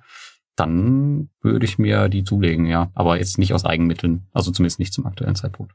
Behältst die groß jetzt doch? Ich dachte, du wandelst immer um und gehst mit einkaufen. Ähm, die von dem, von dem Cashback. Ja, aber es gibt ja auch noch den Landing-Part und äh, dieses, ah, das Staking. Da ist doch noch was. Mhm. Ja. Also es gibt genau zwei, zwei Sachen. Also das, was wirklich als Cashback reinkommt, ähm, das wandle ich wirklich um. Und das, was aber im Landing liegt, das äh, lasse ich da meistens weiterlaufen immer. Gut. Ja. Nächste aber Frage. das dauert noch ein bisschen. Nächste Frage. Wie ist eure aktuelle Meinung zu den Alternativen zu P2P, die Luis Pazos im P2P-Café vorgestellt hat? Honeycomb, River North, BlackRock, Income Trust, Aberdeen und so weiter. Ja, da erzähl mal. Also ich bin da ein bisschen gespalten. Das sind fast alles ja zinsartige Papiere. Das zumindest bei ein paar davon sind viele, die halt auch an der, ja, am Zins oder an dem Anleihemarkt oder an dem Zinssatz der FED hängen. Die haben ziemlich gelitten. Und ob die jetzt so sich wieder erholen werden oder es schnell sich erholen werden, schwierig. Für mich ist das Ausschüttungsthema ja auch nicht ganz so stark. Ich habe den BlackRock Income Trust von denen in der Reihe. Den Honeycomb fand ich interessant, weil es ja ein P2P-Produkt ablösen würde. Ein, mhm. englisches, das fände ich auch nochmal spannend. Aber für mich wäre das nur ein, ein Teil des Portfolios, ein kleiner Teil im Portfolio. Ja, also ich bin ja sehr, sehr stark in den ganzen CFs drin. Ich glaube, es sind ja größtenteils CFs, die wir so da drin mhm. hatten. Ja, oder Trusts, ähm, ja. Genau, und gerade, also ich finde es super interessant, weil man ja auch ähm, geografisch meistens in einer ganz anderen Richtung unterwegs ist. Also beispielsweise, wenn wir das mit den P2P-Krediten vergleichen, sind dann meist so im osteuropäischen Raum unterwegs, der jetzt gerade nicht so hip ist, muss man einfach so sagen. Ja. Ähm, aber wenn wir jetzt über den Honeycomb reden, ähm, da sind wir jetzt beispielsweise in Großbritannien wirklich konzentriert unterwegs und mit einem Portfolio, was äh, größer ist als das von Bondora. Da kann ich schon mal ein bisschen spoilern. Ähm, ich habe ich hab da ja auch äh, jetzt investiert und dieses Portfolio ist super interessant. Und man darf ja auch nicht immer so auf den, auf den Kurs schauen. Das machen immer viele bei den CEFs, dass die dann immer so abrauschen. Aber das, der eigentliche Vorteil dieser Papiere ist ja, ähm, dass sie eine relativ hohe und konstante Ausschüttung haben mit, ähm, ich glaube, der Honeycomb hat 8,5 Prozent oder sowas. Und ähm, da mhm. ist auf lange Sicht der Kurs halt egal. Und äh, bei den CEFs musst du ja auch noch davon ausgehen, dass du dir also wer jetzt das neue Buch von Luis und dem Anton gelesen hat, der weiß, dass man die jetzt halt auch nicht dann kauft, wenn sie irgendwie mit einem, mit einem Aufschlag gehandelt werden, sondern dass man die halt dann kauft, wenn sie günstig sind. Das heißt, dass man dadurch auch nochmal seine Ausschüttung äh, prozentual erhöht. Ähm, aber das nur dazu. Also ich finde die super interessant und äh, bei mir macht das einen großen Teil des Portfolios aus, weil wie gesagt, ich bin auch ausschüttend aufgestellt. Muss halt aufpassen, dass sie nicht sich selbst verzehren, also dass sie auch nicht Substanz aufbröseln, weil das, ja. das Hauptthema bei denen ist halt schon die Ausschüttung und wenn die halt anfangen, aus der Substanz zu zahlen, dann ist es halt recht schnell Ende. Ja. Aber auf der anderen Seite, die muss man jetzt auch nicht so stark managen wie die P2P-Kredite. Also es reicht halt, wenn du dir, keine Ahnung, einmal im Jahr den Jahresbericht durchschaust ja. und. Äh, vielleicht dann den Vergleich anstellst zu den Vorjahren und schaust, wie sich das entwickelt hat ähm, und dann deine Schlüsse daraus ziehst. Gut, deswegen hat man die ja auch, ne? Ich meine, deswegen zahle ich ja auch dann, was sind das, eineinhalb oder zwei Prozent Verwaltungsgebühr? Das ist ja nicht, die sind ja nicht günstig in dem Sinn. Da ist ja schon Gebühren da. Was ja, ja, was ja auch die nächste Frage ist, ne? Die können wir ja vielleicht gerade okay. mit reinziehen. Ne? Der Felix hat gefragt, äh, ob dich die hohen Managementgebühren nicht stören für die nicht P2P-Produkte. Warum eben nicht einen einfachen Dividenden-ETF nimmst? Der Vanguard FTSE wurde da aufgeführt. Ja, ja, den, den Vanguard äh, FTSE, den habe ich ja tatsächlich auch als High Dividend, aber wenn ich den halt ähm, an einen, an den normalen All World lege, dann ist der halt dann schon deutlich drunter. Und äh, die Strategie ist halt meistens nur darauf ausgelegt, dass die jetzt sagen, okay, wir nehmen jetzt die renditestärksten Unternehmen des letzten Jahres oder sowas und packen das dann da rein. Das ist halt für mich nicht so eine richtige Strategie. Klar kann man machen, aber ich finde diese gemanagten dann doch nochmal eine Ecke besser ähm, weil die halt diese konstant hohe Ausschüttung haben. Und wenn man das jetzt mal, wenn man diesen Dividenden-ETF daneben hält, ist halt auch einfach ein Witz. Und da bin ich halt auch fein mit den, mit den Managementkosten, wenn die Ausschüttungsrendite halt anhaltend hoch ist. Ähm, wenn wir jetzt mal das Beispiel nehmen, ich hatte mir den Aberdeen Premier Properties Trust nehme, da liege ich jetzt nach zwei Jahren. Zwei Jahren war mein erstes Investment bei 36 Prozent. Und dann haben wir den Neuberger ähm, Trust, Neuberger Berman Real Estate Securities Trust. Und da liege ich sogar bei 50 Prozent nach Gebühren. Also da gibt es wirklich nichts, woran man sich, wo man sich da mhm. Sorgen machen müsste. Und oft ähm, muss man auch genau in diese Papiere reinschauen. Also wenn du jetzt nach der TER suchst, dann geben die manchmal an, keine Ahnung, 2,5 Prozent. Wenn man sich dann aber genau die Dokumente anschaut von den, von den CEFs, dann steht da drin eine Managementgebühr von 1 Prozent. Und die Gesamtgebühr, die ist einfach so hoch, weil die Performancegebühr noch oben drauf kommt, die allerdings halt nur so hoch ist, wenn der ähm, Fonds halt auch gut performt. Und von daher gleicht sich das wieder aus und ich finde es halt nicht tragisch. Und die meisten liegen bei Managementgebühren wirklich so um die 1% rum, finde ich völlig okay für aktiv gemanagte Fonds. Bei den ETFs gibt es nochmal interessante von Invesco. Die haben nämlich welche, die nicht nur Dividenden, sondern auch Momentum mit reinbeziehen. Nee, nicht Momentum, sondern Volatilität. Low Vola mhm. ist es, genau. Das ist nochmal was, ins kam in der Echtgeld TV, haben sie dir vorgestellt. Und dadurch hast du eben dieses Thema, ähm, die, die, sind die ganze Zeit nur runtergerauscht und haben deswegen eine hohe Dividende, nicht mehr so tragisch. Gibt's aber nicht für alle Regionen. Ich meine für den S&P 500 auf jeden Fall und eventuell für ein paar Länder noch, aber nicht, nicht World. Das mhm. aber fand ich auf jeden Fall ein spannender Ansatz, weil das ist ja immer die große Kritik bei den ganzen hier DK Max Dividenden und wie sie alle hießen, die ETFs, die ja total abgeraucht sind, weil sie eben die ins Portfolio geholt haben, die halt durch den massiven Kursverlust der Aktien einen hohen Dividendenwert an, auf der Bar stehen hatten und im nächsten Jahr gab es dann die Kürzung. Ne? Na, und zusätzlich dazu haben sie, glaube ich, dann relativ wenig Positionen auch noch drin. Ne? Wenn du ja. zum Beispiel auf den DAX schaust ja. oder so, und das kannst du halt total vergessen. Ja. Aber da gibt's bessere mittlerweile. Also auch in der ETF ist nicht so, dass sich da, dass die stehen bleiben und die auch regelbasiert an solche Dinge tun. Aber das sind die Gebühren auch höher, allerdings halt kein 1%, sondern eher so 0,6, glaube ich. Ja, ich finde das mit den Gebühren auch völlig okay. Ich meine, dafür muss man sich halt um gar nichts mehr kümmern. Also ja. wenn die eine ordentliche Historie haben, dann und haben halt Fremdkapital auch drin, ne? Ich meine, das ist Fluch und Segen zugleich. Die sind ja, ich glaube, was kann bis zu 50 Prozent können die, glaube ich, sich vollsaugen mit Fremdkapital. Was ja auch, ja, die haben auch Fremdkapital. Ja, aber das ist äh, sehr, sehr unterschiedlich. Es kommt auf den CF an und die meisten sind auch gedeckelt auf, äh, sagen wir, keine Ahnung, die sagen äh, bis maximal 30 Prozent oder so. Ja, 30, da, ja. Genau, muss halt anschauen. Ähm, wenn das Anhalt hoch ist, dann sollte man äh, tunlichst aufpassen. Kann aber auch gut sein, ne? Dadurch, dass du halt dann einfach eine höhere Rendite, wenn das Ganze gut läuft, ist halt in beide Richtungen. Kann gut sein, ja. Es sei denn, die FED erhöht beispielsweise die ganze Zeit die Zinsen. Genau. Ups, was machen wir jetzt? machen die ja gerade nachkaufen. ja. Kommen wir zur letzten Frage. Wir sind ja schon lange dabei. Äh, eine haben wir noch. Und zwar, die ist äh, auch eine ganz spannende Frage. Und zwar, wie lauten eure aktuellen Top 3 P2P-Plattformen? Das ist doch ein schöner Abschluss. Ja, also meine, das ist immer so eine Frage, was am, am sattesten ist, wo ich auch nicht anfasse. Das ist bei mir Estate Guru, Omara und Linked Finance. Ausbauen tue ich aber den Bondora-Bot tatsächlich, Land Secured und Landex. Ah, okay. Okay, das ist ja eine sehr, sehr exotische Top 3. Da sieht man mal wieder, dass du sehr, sehr breit äh, gestreut bist. Allerdings. Ja, meine drei wären aktuell ähm, wenig überraschend Spondora natürlich. Ähm, dann eine Gemeinsamkeit haben wir, Estate Guru wäre, glaube ich, mein Platz zwei. Normalerweise wäre mein Platz drei Robocash gewesen, aber in der aktuellen Situation würde ich das vermeiden, auch wenn ich mein Geld da liegen lasse, aber trotzdem wäre es aktuell halt keine Top-Plattform deswegen. Und jetzt haben wir auch noch übrigens diese, diese Sache in Sri Lanka, ich weiß nicht, ob du das mitbekommen hast, da gehen die Leute ja auch aktuell auf die Straße und gerade hat der ja. Cash da angefangen, ähm, Kredite zu vergeben. Aber das sind alles firmeninterne Kredite noch, aber trotzdem ist das halt nicht so cool. Deswegen ist mein, wäre meine Top 3 Plattform der Income Marketplace. Das ist echt oh. eine super mhm. interessante Plattform. Und ich glaube, wenn die so weitermachen, dann muss sich Mintos warm anziehen. Also man merkt schon, die kriegen mehr äh, Popularität auch in der, in der Blogger-Szene und auch international. Ähm, ich finde, die machen echt einen super Job. Äh, die kriegen jetzt mehr Kreditgeber auf die Plattform. Ja, es läuft einfach. Also da bin ich mal gespannt. Also da könnte es dann irgendwann den Push geben und ruckzuck sind die über 10.000 Investoren und dann gucken wir mal, wer dann noch auf Mintos investieren möchte. Aber Nachteil bei Income Marketplace ist natürlich, dass die ähm, auf 12 Prozent gedeckelt sind. Das ist, glaube ich, so die interne Grenze. Mhm. Also mehr äh, nehmen die nicht, also beziehungsweise geben die nicht aus. Das heißt, also mehr kann man da nicht verdienen. Aber das ist natürlich, wenn du es einigermaßen Sicherheit äh, sicher hast, dann ist es auch okay für mich. Genau, kommt immer auf die Situation an. Vor einem halben Jahr wären die 12 Prozent noch großartig gewesen. Ja, genau. Heute ähm, schiebt man auf die 16, 17 Prozent oder noch mehr. Ja, was macht eigentlich Crowdestor? Haben die aktuell nicht auch dann super hohe Zinsen? Oder ich habe da schon ewig nicht mehr drauf geschaut. Die schreiben falsche Mails raus, dass man was verkauft hat auf dem zweiten Markt und müssen dann zurückrudern. Ja, oder die bringen Filme raus, die man durchfinanziert hat und dann zahlen die nach vier Monaten oder so immer noch nicht. Wahrscheinlich dauert der Zahlungsverkehr einfach so lange, wer weiß. Hätte man das mal vielleicht auch bei dem gut gemachten Scam nehmen sollen, ne? Ja, gut, so weit wollen wir noch nicht gehen, aber es ist schon echt eine Also unterirdische Performance, was die da machen. Also, keine Traurig. Ahnung. Traurig.